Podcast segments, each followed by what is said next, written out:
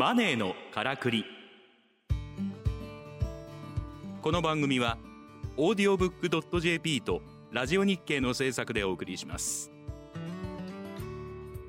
ご機嫌いかがですか？株式会社オートバンクの上田渉です。この番組は投資や移住副業リスキリング起業などさまざまな方法で自分らしくお金に困らない生き方を実践している人にインタビューします。話題のビジネスや働き方を取り上げてお金の流れ仕組みを分かりやすく解説します。さて今回のゲストは働き方改革そして稼ぎ方改革を支援する株式会社クロスリバー代表の越川真二さんです。よろしくお願いします。よろしくお願いします。越川真二さんは国内外の大手通信会社に勤務。IT ベンチャーの企業を経て2005年にアメリカマイクロソフトに入社。日本マイクロソフトの業務執行役員としてパワーポイントやエクセルなどオフィスビジネスの責任者を務めた後2017年に株式会社クロスリバーを設立。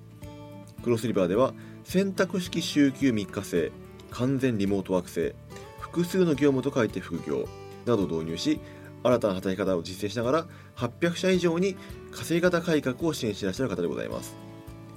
越川さんの著書には AI 分析で分かったトップ5%社員の習慣超会議術巻き込み力など組織改革の本を多数出版されています。さて越川さん。今回はですね95%社員側でですね聞きたいと思うんですけども良かれと思ってやってしまう NG 行動というテーマでですねお話を伺っていきたいと思うんですけれども前回ですね、はい、上位5%社員の行動原則伺ったんですけども今回さん逆ですね。残り95%社員がやらかしているですねあの NG の変えた方がいいよっていうことをですねぜひ教えていただきたいと思うんですがいかがでしょうか？はいありがとうございますあの95%社員をディスるのが目的ではないので まああの先に結論から言うとですね、はい、無駄な時間なんて1秒もないんですよ、うん、無駄だと思って時間過ごしてる人って誰一人いないんですね、うん、振り返ったら無駄だったんですよ。でその、えー、特徴がですね95%社員でですね、まあ、4つぐらい出てきたので、うん、その辺ちょっと具体的にご説明しようかなというふうに思います。はい、ぜひお願いします、はい、でまず1つ目はですねえー、私あの前職でマイクロソフトに在籍してまして、はい、えー、実はパワポとかエクセルとかワードの責任者だったんですね。うん、で辞めたから言うわけではないんですけど、うん、パワーポイントエクセル凝って作業して派手な資料を作れば作るほど成果が上がることはございません。ほう。はい。あの全国ですね。あの5万ファイルパワーポイント集めて、うん、826名の意思決定者に聞いてもらったんですけど、うん、やっぱりこう資料はまとまってた方がいいと。うん、でエクセルもデータを作ることよりもそのデータからどういうインサイト学びが出てるかの方が重要なのに、うん、その18色の円グラフ作ってしまったりとか、うん、まあもう、えー、300文字ぐらい入ったパワーポイントどうしても作っちゃうんですね。これは良かれと思ってやってるんですよ。えー、なぜこれをやってしまうかというと、まあ、例えば冷静に考えて、あのパワーポイントの資料の中に300文字とか400文字とかあったら読まないじゃないですか。すね、はい。で、えーと、全国の5万ファイルのパワーポイント集めたら平均1スライド385文字だったんですね。結構多いですね。多いんですよ。でパッと自分が見ると絶対読まないんですね。うん、でそれは良かれと思ってやっちゃってるんですよ。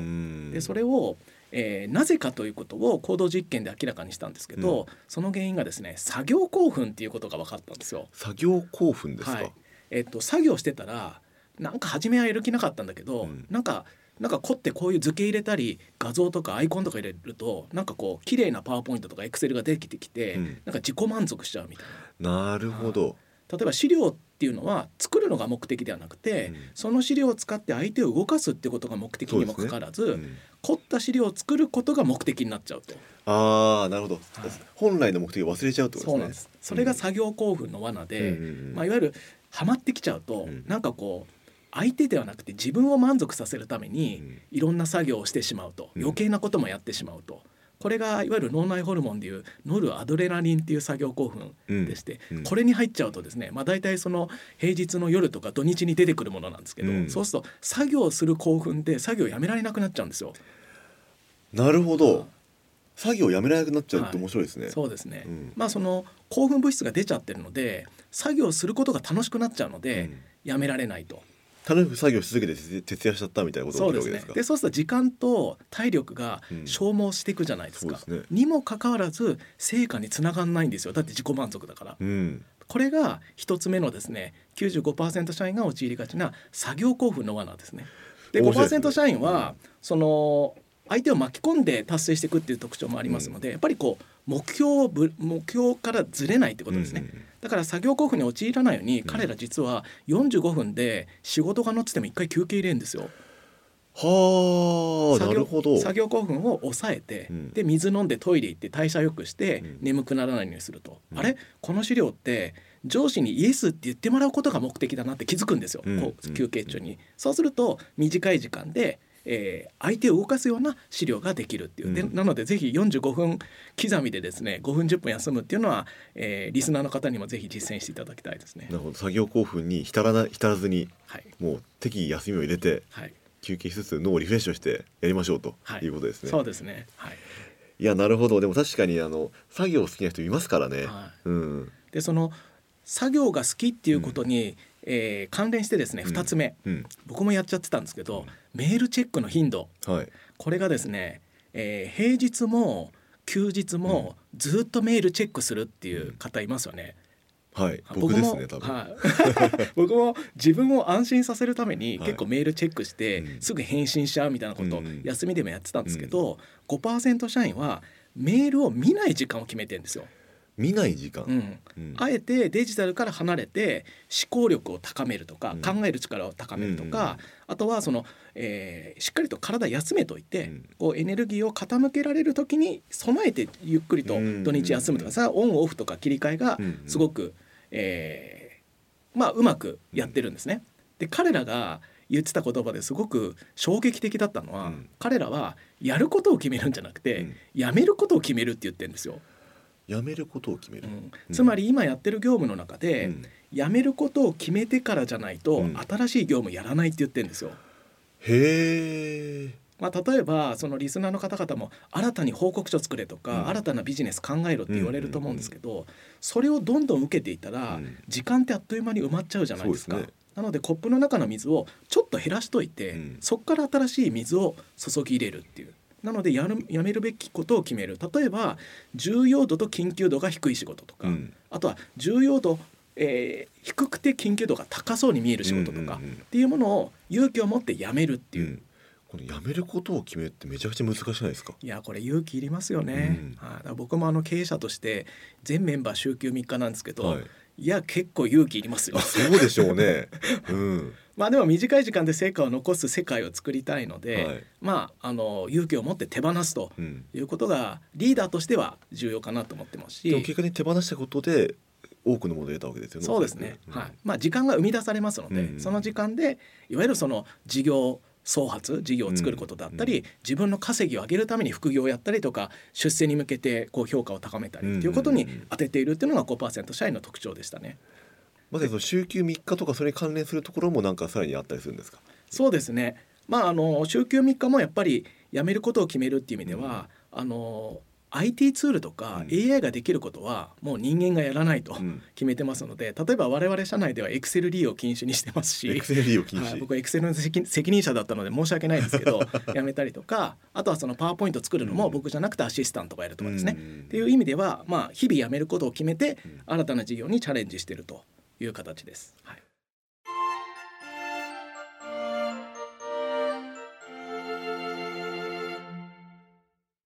今の今二つ来たじゃないですか、はい、あともう二個あるんですよね、はい、そうですね、はい、その二個ってどんな感じですか、はい、三つ目がですね辞めることを決めるに似てるんですけど、うん、5%社員は作業効率目指さないんですよ作業効率を目指さない、はい。まあ、95%社員はどうしても時短時短効率効率ってやりがちなんですね、はい、例えば、えー、1時間かけてた仕事を、うん、ショートカットキーボードを覚えたことによって30分で短くするっていう、これこう95%社員がやりがちなんですけど、はい、5%社員はですね作業に入る前にそもそもこの作業必要なのかから入るんですよ。なるほど。ですね、うん、だって必要ない作業を半分に終えたとしても無駄なことには変わらないじゃないですか。すねだから彼らは成果を残すためにはインパクトを残すためにはどの業務をどれぐらいエネルギーをかけるべきかって決めてから効率を重視していくんですよ。なるほどこれは結構大きな違いです、ね、いやそれ結構賢いですね賢いですね 言い方あれなんですけど。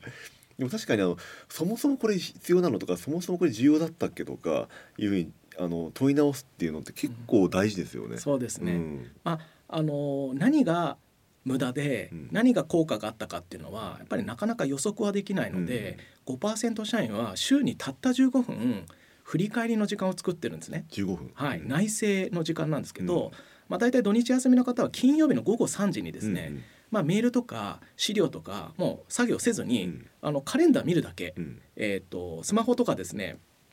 えーまあ、パソコンの、えー、グループウェアカレンダーなんかを見て、あ会議多かったなとかあこの資料うまくいったなみたいな振り返りの時間をすると、なんと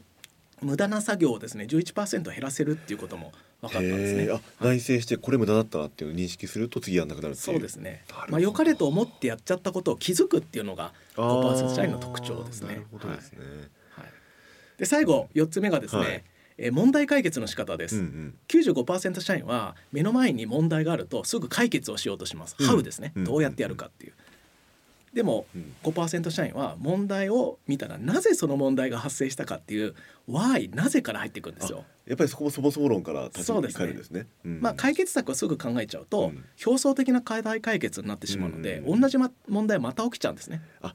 じゃ根本的にも根治させるためにってことですね。はい、そうですね。ですから5%社員はこの原因問題が起きたのはどういう原因なのか、うん、その原因はなぜ起きたのかっていうなぜを掘り下げていくんですよ。うん、そうすると問題を発生させた根っこが見えてくるので、うん、それを一気に抜くっていう根本解決の仕方をするんですね。だからトヨタの改善化あもうまさにそうです。あれですよね、はい、まさに。まあトヨタの改善式は改善方式はなぜ Y を5回繰り返してますね。で彼ら5回はやってなかったですけど、はい、3回は掘り下げるそうです。あ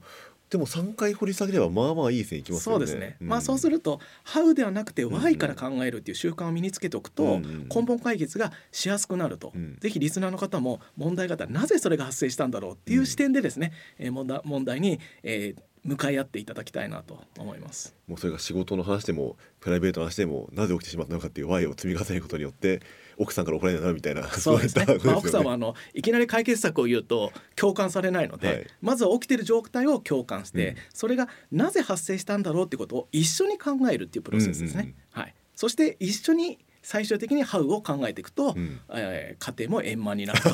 いうふうに5%社員本当にそう言ってましたので。あ、はい、もう5%社員はもう家庭も円満であるっていうそうですね。素晴らしいですね、はい。はい、ありがとうございます。いやでも本当にあの95%社員の NG を5%社員がやらないっていうところであの、まあ、本当に、ね、4つに絞っていらっしゃいましたけどいやどれも納得ですね本当に。そうですね、うん、私もあの5%社員のヒアリングを通じて私も気づかされたので、うん、なので彼らの真似を我々もするようになりました、はい、やっぱり皆さんも真似されるようになってからもどんどん効率上がっていらっしゃるんですよね。そうですね。ねあのおかげさまで、まあ、6年連続週休3日続けてられましたので、はい、まあ、そういった意味では彼らの知見をうまく活用できたかなと思います。うんいや素晴らしいです。ぜひまたあの引き続きねいろいろと教えていただければと思います。今回のゲストは越川真二さんでした。どうもありがとうございました。ありがとうございました。